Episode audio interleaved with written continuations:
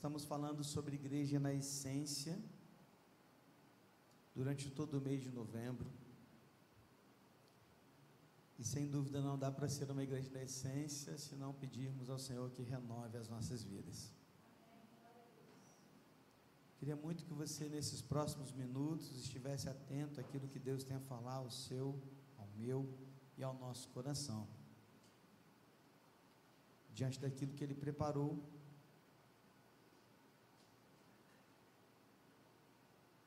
a partir da Sua palavra. Eu quero convidar você para que esteja atento àquilo que Deus tem a falar aos nossos corações. No congresso da nossa igreja, semana passada, lá no CT, eu trouxe duas pregações que eram uma só, e nessas seis marcas essenciais da igreja. Naquele momento, depois de ter pregado, eu convoquei, convidei todos quantos ali estiver, estavam, fazendo a convocação do tipo: você quer hoje, a partir de hoje, fazer parte de um exército que vai buscar pregar o Evangelho e fazer tudo o que Deus espera que a gente faça. E praticamente todos, quase todos, ficaram em pé naquele dia. E ali eu disse: Olha, nós estamos aqui montando um exército, mas exército não sai para brincar. Exército não se reúne para festejar, a não ser depois de uma batalha vencida mas exército se reúne para guerrear. Quando eu disse isso, eu estava convocando a igreja dizendo o seguinte: olha, não aceite esse convite para acreditar ou acreditando que a partir de agora vai ser tudo bom. Não, pelo contrário, eu estou te chamando para a guerra. Porque para vivermos para o Senhor, nós precisamos entender que nós estamos em guerra.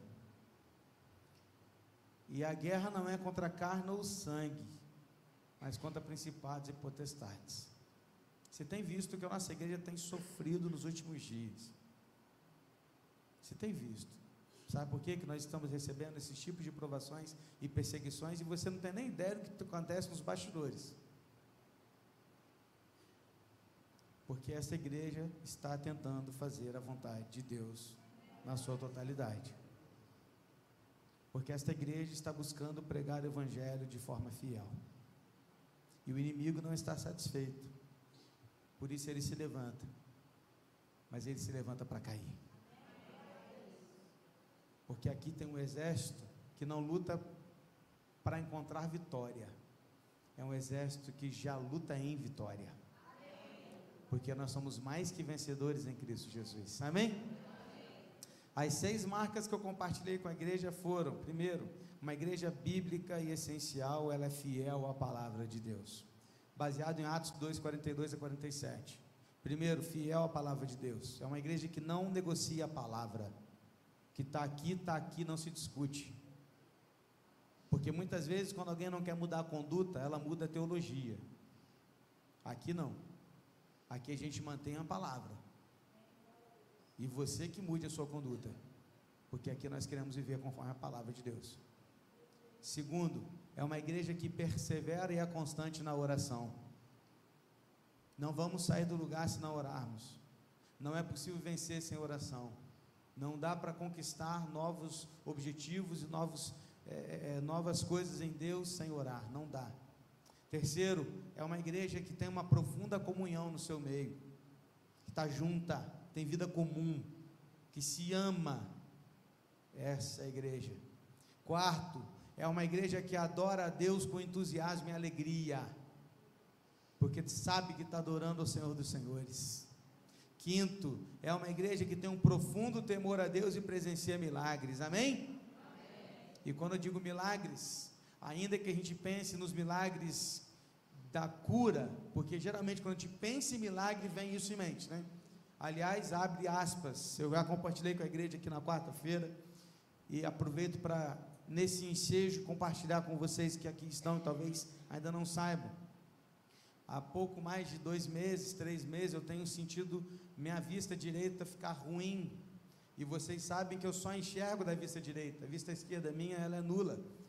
Eu vejo os vultos, mas não a utilizo para nada. Não consigo ler, não consigo ver, não consigo identificar nada. Então, só tenho a vista direita. E ela estava ficando ruim. Porque eu tenho um problema desde nascença chamado veite intermediário. E eu voltar no médico segunda-feira, logo depois do congresso da igreja, ele fez os exames e detectou que não há mais inflamação nas minhas vistas. Glória a Deus, irmãos. Amém?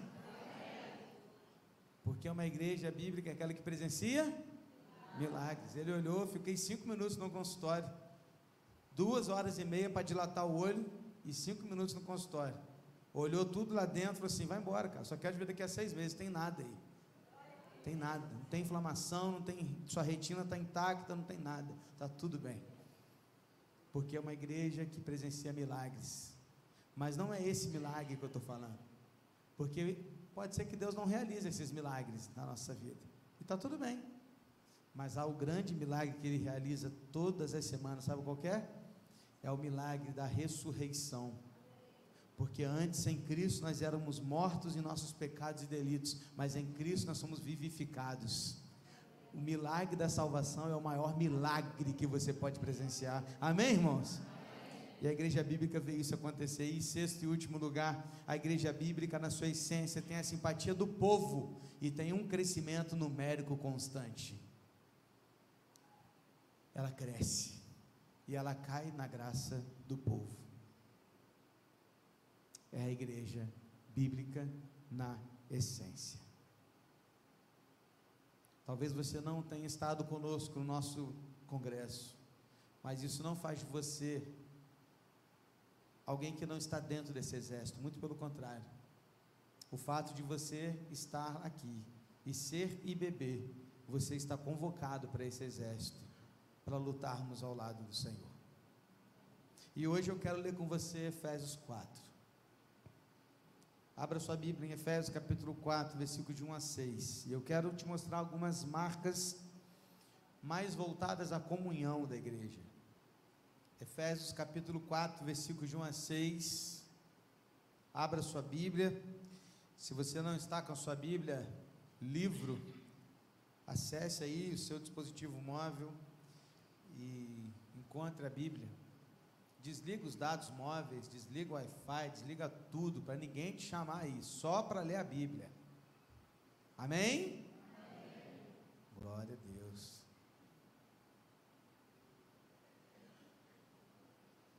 Estamos juntos? Efésios 4, de 1 a 6 diz assim: Por isso, eu, o prisioneiro no Senhor, peço que vocês vivam de maneira digna da vocação da que foram chamados com toda a humildade e mansidão, com longanimidade, suportando uns aos outros em amor, fazendo tudo para preservar a unidade do Espírito no vínculo da paz. Há somente um só corpo e um só Espírito, também uma só esperança para a qual vocês foram chamados. Há um só Senhor, uma só fé, um só batismo, um só Deus e Pai de todos, o qual é sobre todos, age por meio de todos e está em todos. Uma das marcas da igreja é que ela tem um profundo, uma profunda comunhão no seu meio. E hoje eu queria falar um pouquinho de algumas características das quais nós, como igreja, precisamos desenvolver para que juntos possamos, na essência, viver essa comunhão que Deus tanto espera de nós. É interessante pensar que Paulo, escrevendo a carta aos Efésios, ele está preso. Ele estava preso, ele era prisioneiro nessa época. E desde a prisão ele escreveu várias cartas, dentre essas cartas, uma delas foi Efésios. Ao escrever a carta aos Efésios, ou seja, aos cristãos de Éfeso, ele falou muitas coisas a respeito da salvação, tanto que o capítulo 2 é um capítulo chave da pregação da salvação do Evangelho, quando ele mostra ali que estávamos mortos em nossos delitos e pecados, mas em Cristo nós somos salvos por meio da graça, não pelas obras para que ninguém se glorie, mas é dom de Deus. Então, em Efésios, apóstolo Paulo, ele está falando, ensinando a igreja a respeito do que é ser uma igreja viva, uma igreja verdadeira, uma igreja que serve, uma igreja que tem dons espirituais, uma igreja que vive uma nova natureza. O grande objetivo de Paulo é esse, é mostrar aos Efésios que, olha, vocês agora são nova criatura, são nova criatura, vocês têm um novo modo de viver. Então quero ajudar vocês, ensiná-los algumas coisas a respeito disso. É isso que Paulo está fazendo. Agora é interessante pensar, querido, uma coisa. Paulo está escrevendo da prisão. E a prisão naquele tempo não era a prisão como nós conhecemos hoje. Principalmente essa que você vê nos filmes de Hollywood, que parece aquelas prisões, né, que abrem sozinho ali as, as grades e fecham uma cama só. Não, não era isso. Eram aqueles, um lugar que era uma caverna, um lugar sombrio, sem luz, sem janela, sem nada, e ali ele ficava naquela umidade, muitas vezes acorrentado, sofrendo ali, não tendo lugar para que ele fizesse as suas necessidades físicas. E Paulo, ali daquela prisão, ele escreve aos Efésios e diz a eles assim: Olha, eu sou prisioneiro no Senhor. Perceba que Paulo entende que a prisão dele não era resultado do homem, mas de Deus. Porque Paulo está nos ensinando aqui é que tudo que acontece nas nossas vidas, queridos, é permissão do Senhor. É Ele que está controlando todas as coisas. E ele não estava na prisão à toa. E ele não se achava prisioneiro. Deixa-o daquele exército, mas ele era prisioneiro no Senhor. E desde a prisão, quando ele escreve aos Efésios, ele os incentiva. Eu fico pensando, queridos, qual dificuldade nós temos muitas vezes de trazer incentivos às pessoas quando nós não estamos bem. Já parou para pensar nisso? Quando você não está bem, sabe aqueles dias que você não acorda bem, que você está mal, está meio depressivo, as coisas não aconteceram do seu jeito, você perdeu dinheiro, aconteceram os negócios, você brigou aqui em casa, sua, sua esposa está brigada, seus filhos saíram mal na escola, tiraram nota baixa, e você está chateado, seu chefe foi lá e brigou com você, te expôs na frente de todo mundo, aí vem alguém te pedir um conselho, você vai, ah, sai para lá, não quero saber de nada, sabe? Porque você não está bem. Então, você não está bem, você não quer falar com ninguém. Você não quer dar conselho para ninguém, você não quer compartilhar nada com ninguém. E Paulo estava mal. Paulo estava na pior. Paulo estava preso, no meio do nada, dentro de uma caverna úmida, cheia de bichos. E ele está ali incentivando o povo de Deus, escrevendo, é, exortando o povo de Deus, incentivando a eles a viver uma vida de acordo com a palavra. Perceba, queridos, no versículo primeiro que Paulo está dizendo assim: olha, peço que vocês vivam de maneira digna da vocação a que foram chamados.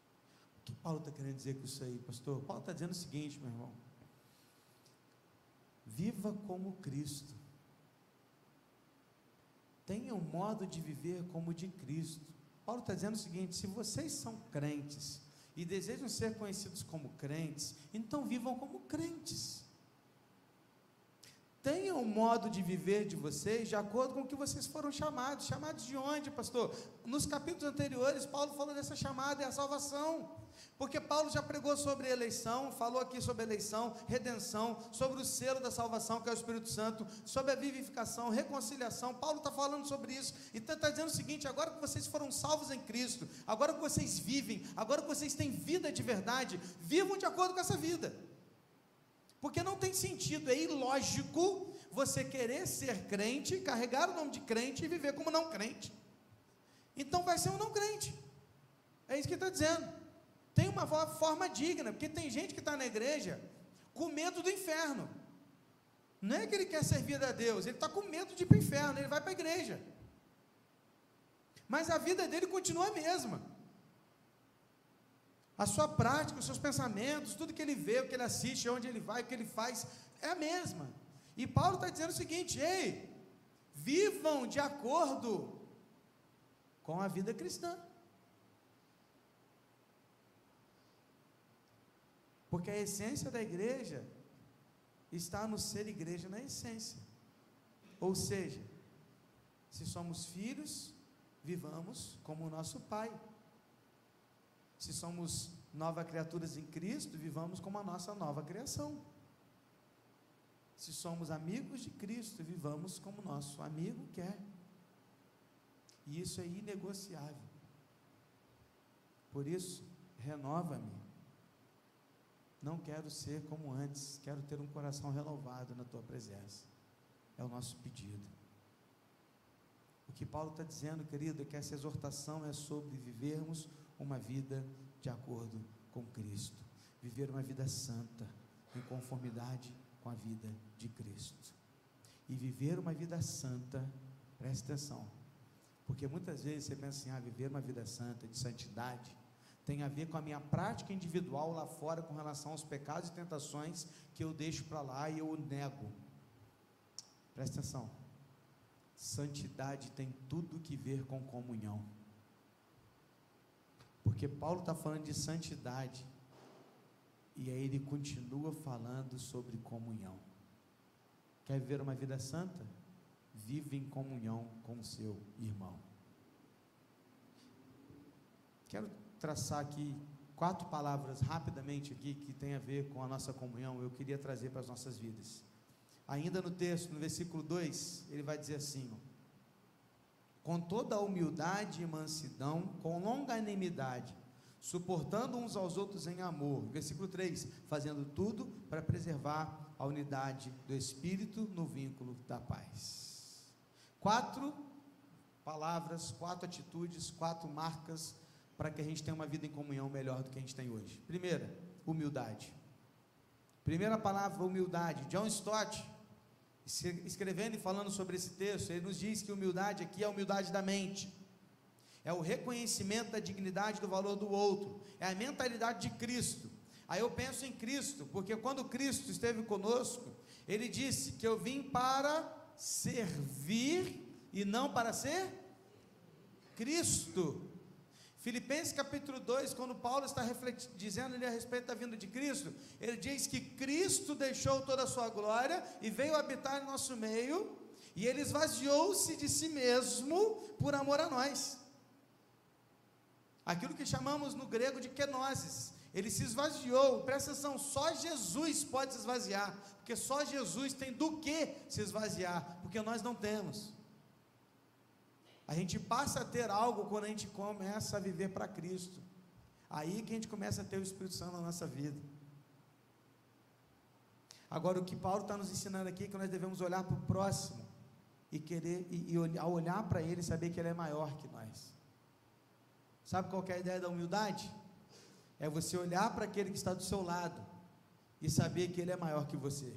Mesmo que você, preste atenção, mesmo que você tenha doutorado, mestrado, fale cinco línguas, já tenha conhecido o mundo inteiro, mesmo que você tenha uma conta bancária recheada, e espero que você tenha, mesmo que você tenha um emprego dos seus sonhos, a sua casa dos sonhos, o carro dos sonhos, e o seu irmão não, ele é maior que você.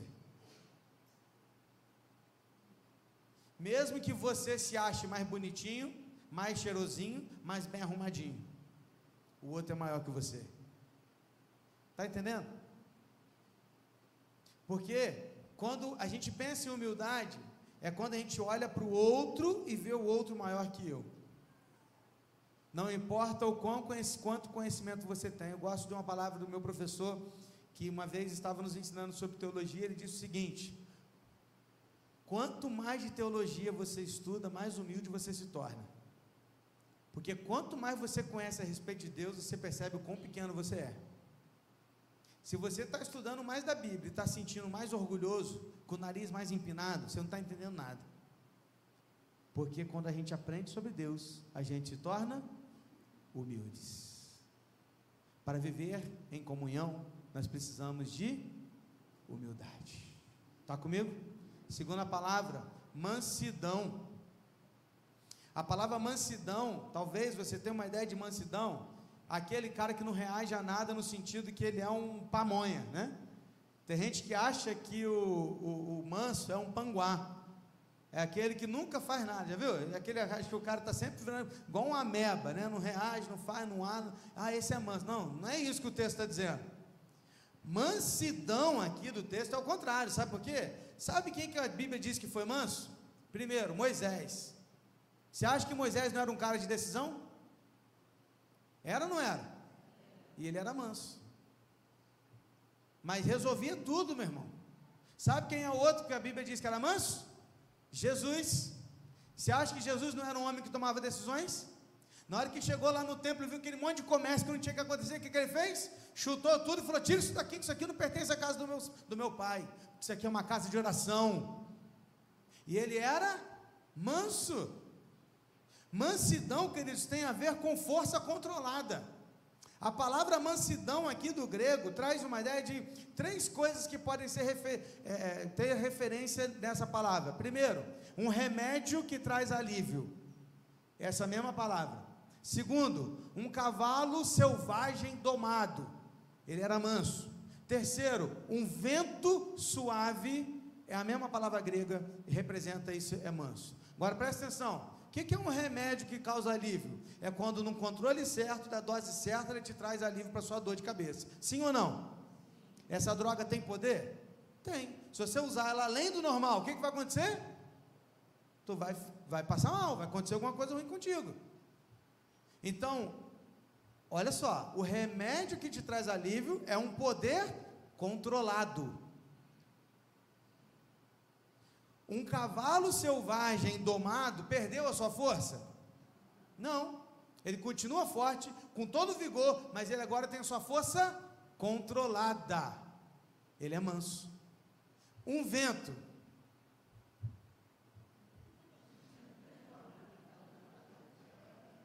Você viu o que aconteceu aqui sexta-feira à noite? Vento é poderoso não é? Que isso, varão? Ó, oh, vento passou e levou tudo, levou os nossos portão para tudo quanto é lado, o telha para quanto é lado. A gente descia, só via fio para um lado, poste para o outro, árvore para o lado. O vento destruiu tudo. Vento é poderoso? É, mas o vento suave é um poder controlado. Tá pegando a ideia? Ser manso não significa ser fraco. Manso é aquele que tem o seu poder controlado, a sua força controlada, que sabe se controlar na hora que precisa. Sabe qual é o nosso problema? Muitas vezes nós queremos nos mostrar. E aí, tem gente que fica assim: quero ver quem vai me tirar daqui. Quer, tá para nascer um homem que vai enfrentar, me enfrentar. Tá para nascer alguém que vai fazer isso um dia na minha vida Quero ver quem tem mais força. Quero ver mandar parar. É gente que grita. Presta atenção. Todo mundo que fica gritando ou falando, querendo impor força, é porque é fraco. Já viu que é ditado: cão que ladra não morde. Por que, que o cão que não morde late? Porque tem que assustar pelo latido. Eu saio correndo na hora, filho. Na hora. Ih, precisa nem de latir. Se no latim ainda é pior, né? Que se no latim quer dizer que ele realmente é, forte. Teve um dia que eu estava na casa da minha avó, meu avô, meu avô Neves, um dia dos pais, acho, uma, uma festa assim de família. E aí o vizinho lá deles lá tem um pitbull, rapaz, desse tamanho. Aí o vizinho foi lá feliz dia dos pais, pessoal. Aí entrou dentro da casa do meu avô, no quintal, com aquele pitbull solto, irmãos. Solto. Ele não estava nem na corrente, irmão. E o bichão entrou. Aí sai minha tia, baixinha, desse tamanho, rapaz. Fica tranquilo, não morde não. Eu falei, não morde. É ruim de não morder, eu tô fora, tô longe. Mas cachorro que late não morde. Presta atenção. Quem fica o tempo todo gritando para assustar os outros é porque na verdade não é manso, ele é fraco porque precisa ficar assustando as pessoas com as suas palavras. Enquanto que, na verdade, aquele que é forte é aquele que fica na sua, porque sabe que o que ele tem que fazer, ele vai fazer, ponto final. O que a Bíblia está nos ensinando aqui é que se a gente quer ser uma igreja em comunhão, nós devemos ter mansidão. E sabe quem que controla o nosso poder, a nossa força? Espírito Santo de Deus. Quando você reage do seu jeito, quando você reage da sua forma, quando você fala da sua maneira, você não está deixando a sua força ser controlada pelo Espírito Santo. E você não é manso. Porque geralmente a mansidão, aliás, ela é um fruto, parte do fruto do Espírito, faz parte daquele que está em Cristo. Porque agora nós somos mansos. Provérbio 16, 32 diz que é melhor ter paciência do que ser herói de guerra. O que domina o seu espírito é melhor do que aquele que conquista uma cidade. É melhor controlar-se a si mesmo. É aquela velha história de todo mundo que quer mudar o mundo, mas não sabe arrumar o seu quarto. Comece com você. Comece com você. Seja manso. Assim como Jesus foi. Terceira palavra é longanimidade, tem muito a ver com as outras duas. Aliás, é um complemento. Longanimidade, literalmente, é longo ânimo. É a ideia de ser longo para se irar. É aquele que tem capacidade de tolerar desconforto sem revidar.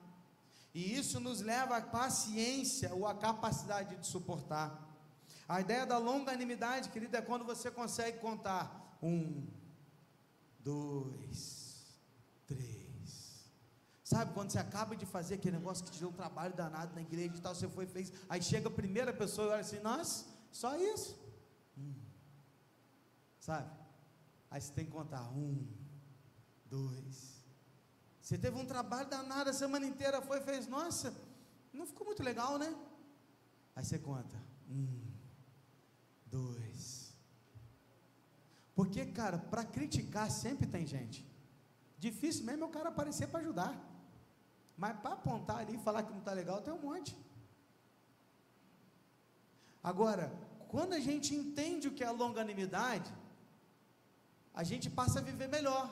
Porque quando eu ouço alguém falar isso, eu vou ter longanimidade, eu vou controlar o meu ânimo. Eu vou ser longo, eu estou me molhando todinho aqui. Toda hora que eu chego para trás, pinga em mim.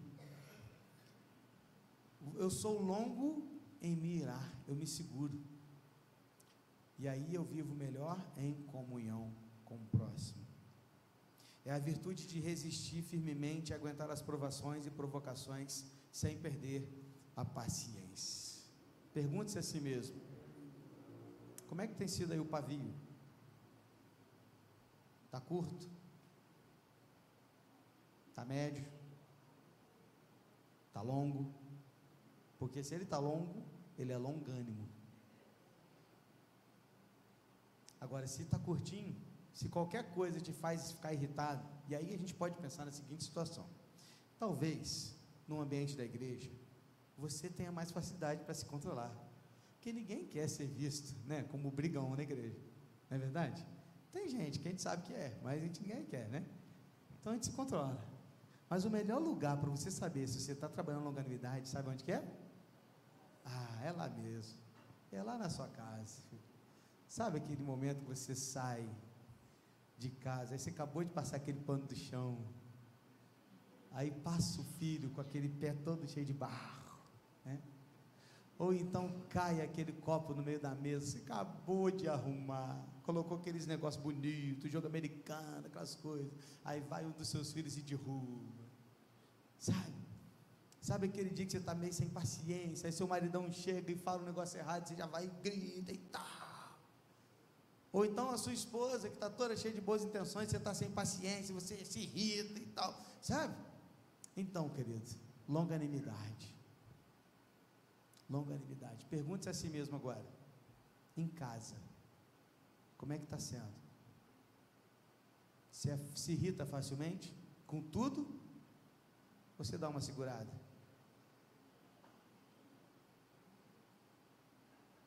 Porque se você estiver conseguindo ser longânimo em casa, você está entendendo o que é Evangelho. Você está deixando o Espírito Santo trabalhar na sua vida e controlar o seu coração. Seja longânimo a começar na sua casa, porque é ali que você é quem você é. Amém? Quarto e última palavra. A palavra em destaque agora é diligência. Diz o versículo 2 e o 3, parte B do versículo 2 assim, ó, suportando uns aos outros em amor, fazendo tudo para preservar a unidade do espírito no vínculo da paz. Diligência é esforço. Porque sabe o que acontece? Muitas vezes a gente não quer se esforçar. E o que Paulo está me ensinando aqui e nos ensinando aqui é que eu devo fazer de tudo para preservar a unidade do espírito no vínculo da paz. Eu devo ser diligente. Eu devo trabalhar e não esperar que as coisas se resolvam, mas fazer a minha parte. Suportando uns aos outros, não é aquele negócio assim, ó, eu estou te suportando, tá? Em amor. Eu estou te suportando, mas não chega muito perto, não. Não é isso, não, querido. Suportando é dar suporte. Dar suporte ao outro em amor. Está precisando, estou aqui para te ajudar. Estou aqui para te acompanhar. Estou aqui para te fortalecer. É essa a ideia do texto. Suportar uns aos outros é isso. É sustentar o outro. Então, meu irmão, o que Paulo está me ensinando aqui, nos ensinando, é que não existe sucesso sem esforço, dedicação e diligência. Pensa comigo, para você alcançar os seus objetivos, você ficou dormindo até tarde? Para você passar naquela prova, ou para você alcançar aquele objetivo do seu trabalho, ou para você se, é, é, se mostrar eficiente lá onde você queria, ou para você abrir o seu negócio. Quanto de esforço, ó, quanto, quanto de suor que você não largou naquilo? Trabalhou às vezes em dois empregos para conseguir alcançar os seus sonhos. Por quê? Porque não se tem sucesso sem trabalho, sem suor. Agora você acha que na igreja vai ser diferente? O que Paulo está dizendo é o seguinte, ei, irmãos, vocês têm que trabalhar para isso. Façam de tudo entre vocês, para que vocês juntos vivam em comunhão. Faz a sua parte, porque é muito fácil apontar para o outro e dizer, ei, faz você. Não, querido, olhe para si e pergunte o que eu devo fazer. O que Paulo está ensinando aqui, meu irmão, para mim e para você, é que nós devemos nos esforçar para viver no vínculo da paz, no Espírito de Deus. Sabe por quê, meus irmãos? Porque quanto mais nós estamos apagando incêndios, menos tempo nós temos para construir. Posso te dizer como pastor, querido, Quanto mais eu tenho que ficar apagando incêndio de irmão aqui, irmão ali, aqui, acolá, coisas ali, aqui, porque brigou, porque discutiu, porque fez aquilo, porque não concordou a gente está focado tanto em resolver probleminhas que a gente não consegue olhar para o alvo, para o objetivo, para o propósito que Deus tem nos dado. É por isso que o inimigo está o tempo todo querendo nos colocar em discórdias, problemas de relacionamento. O inimigo insiste, insiste, insiste, e ele não desiste para nos fazer brigar uns com os outros. Por isso que ele não desiste. Paulo está dizendo: insista também você, para viver em paz com seu irmão. Faz tudo que você pode. No vínculo da paz, você tem que se esforçar. Você tem que engolir sapo. Você tem que engolir seu orgulho. Você tem que deixar para lá o seu ego. Você tem que olhar para o lado e pensar: Ele é maior do que eu. Ele é melhor do que eu. Jesus morreu por ele também. Eu vou passar a eternidade ao lado dele. Então tem que amá-lo. E eu me esforço. Eu me esforço porque o inimigo está doidinho querendo que a gente brigue. Já viu aquela imagem de duas, dois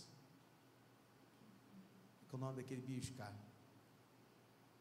Mas eles estavam lá brigando entre eles, os dois. Brigando, brigando, brigando, brigando, brigando, brigando, brigando, brigando, brigando. E o leão vem se aproximando.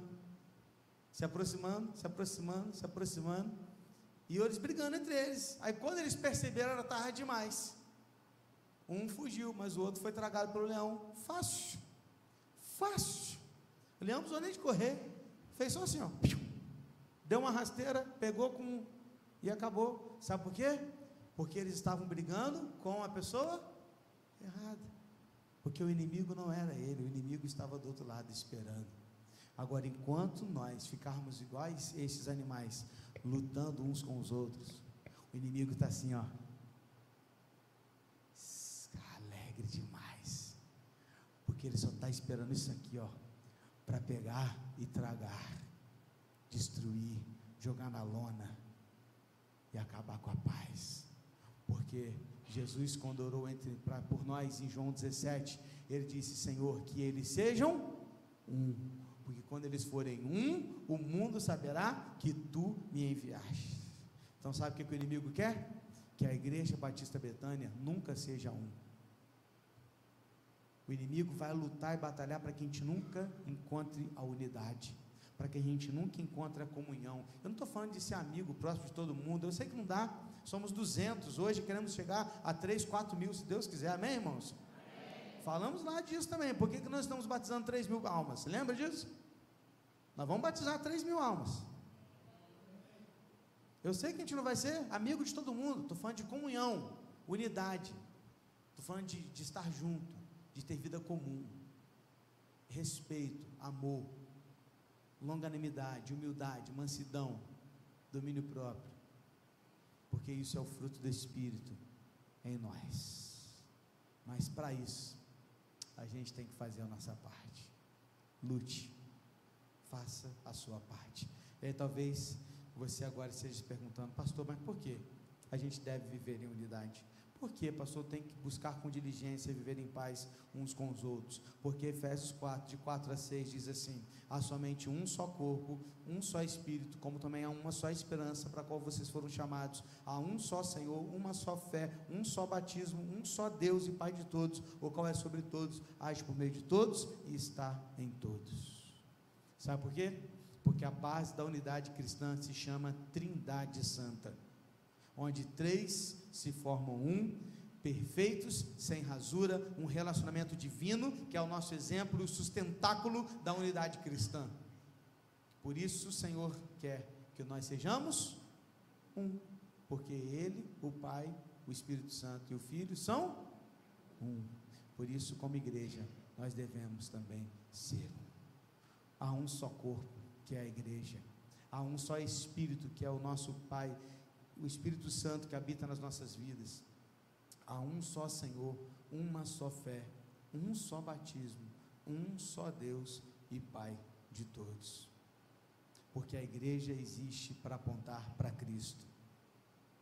A motivação é Cristo, a razão é Cristo, o propósito é Cristo, é tudo por Ele, por meio dele para Ele.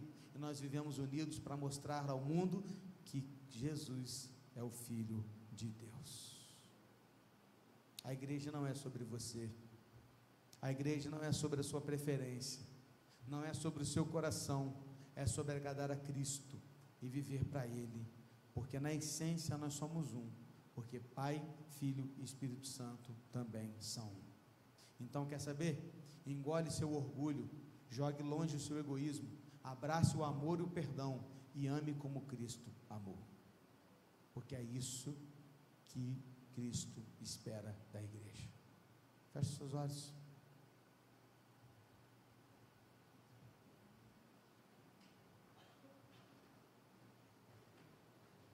Coloque a sua vida diante do Senhor agora, querido. Presta atenção. Eu quero te fazer um, um convite hoje, diferente.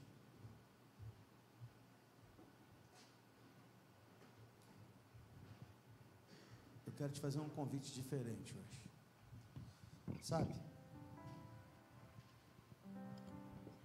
Primeiro quero dizer uma coisa.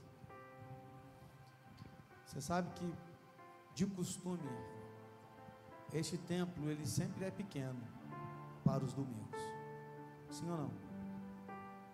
E hoje você sabe que tem muitos lugares vazios. Esses lugares vazios têm muitas explicações. É feriado, é chuva, são problemas, enfim, diversos. E nós estamos aqui para discutir isso. Sabe por que, eu estou falando isso? Porque você está aqui. Você está aqui. Você está aí. Agora presta atenção. Se Jesus te trouxe aqui para ouvir essa palavra, é porque Ele quer trabalhar no seu coração. Meu convite para você é só um. E ele tem a ver com perdão.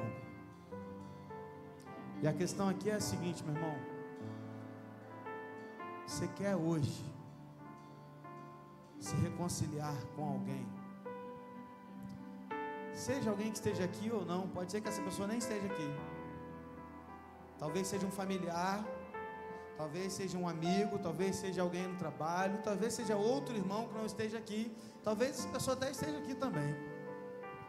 Talvez alguma coisa que você disse, talvez alguma coisa que você falou, talvez uma coisa que aconteceu, e vocês estão com, sei lá, um relacionamento meio, sabe, que estremecido. E hoje Deus está te convidando e te chamando para o perdão. Então hoje eu quero te fazer um único convite. Se você está aqui nessa noite e você quer hoje perdoar, perdão, se você quer pedir perdão, se você quer se reconciliar com alguém, aqui ou em outro lugar, você vai ficar em pé no seu lugar e nós vamos orar com você. Porque eu tenho certeza que se há alguma coisa no seu coração, o único que pode te ajudar é o Senhor Jesus. Porque é precioso viver como irmãos. precioso. Deus, eu quero colocar diante de Ti, Deus, esses irmãos e irmãs que ficaram em pé nos seus lugares. E, oh Deus, eu quero colocar as suas vidas diante do Senhor e pedir ao Senhor que possa abençoá-los, ajudá-los, fortalecê-los, para que, através do Espírito Santo, no vínculo da paz, esses irmãos possam, de alguma forma, se reconciliar com o que precisa ser feito, perdoar, pedir perdão. E, ó Deus, colocar isso diante do Senhor, a fim de que o Senhor possa trazer reconciliação e paz às suas vidas e às suas almas. Quero, Deus, colocar a tua igreja nas tuas mãos e pedir que o Senhor não permita que nada tire a paz da tua igreja, para que juntos possamos cultuar o Senhor, vivendo juntos para a glória do teu santo nome. Pai, continue a falar aos nossos corações e a trabalhar nas nossas vidas. É o que nós te pedimos, em nome de Jesus. Amém, Senhor. Olha só, deixa eu te falar uma coisa. Você acredita em milagres? Em um dia um dia, nós levantamos 5.359 reais. Glória a Deus. Glória a Deus. Muitas pessoas de fora estão contribuindo, pessoas que seguem a igreja, que compartilham da vida da igreja, pessoas que gostam da gente. O videozinho que eu fiz no Instagram já passou de 3 mil visualizações. E pessoas estão compartilhando, chegando em outros lugares, e muitas pessoas estão contribuindo com a nossa igreja, irmãos. Que bom, né? Está praticamente paga a reforma da igreja. Isso é para a glória do nosso Deus. Amém? Que isso, varão? Então é 5.700. Ó, oh, vou te falar um negócio. Se a gente ficar mais uns 5 minutos aqui, a gente chega nos 6 mil, hein? 5,700, acabou de entrar um Pix lá de 350 agora. Glória a Deus, glória a Deus, 5,700. E chegamos, glória a Deus por isso. Que coisa boa, gente, ver isso. Isso aí, querido, sabe o que, é?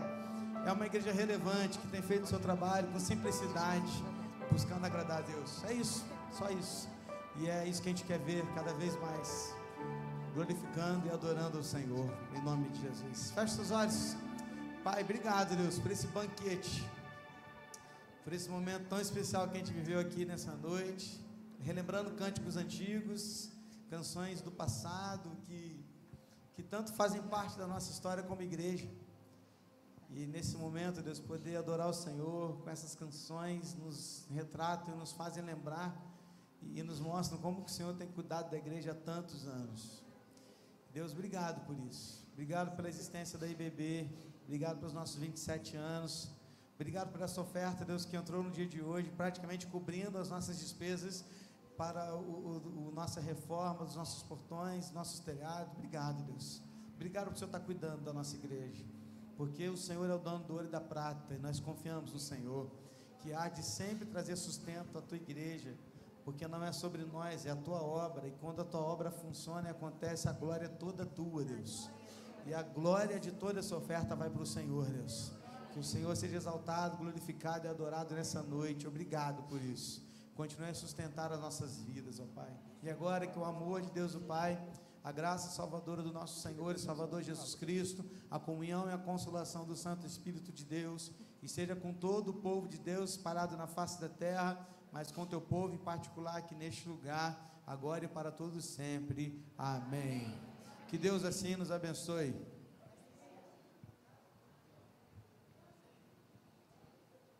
Aí, eu falei, sabe o que aconteceu? Chegamos aos 6 mil. Uh! Glória a Deus! Bom demais! Oh, vamos ficar mais um pouquinho, gente? Deus abençoe sua vida, meu irmão. Vai com Deus.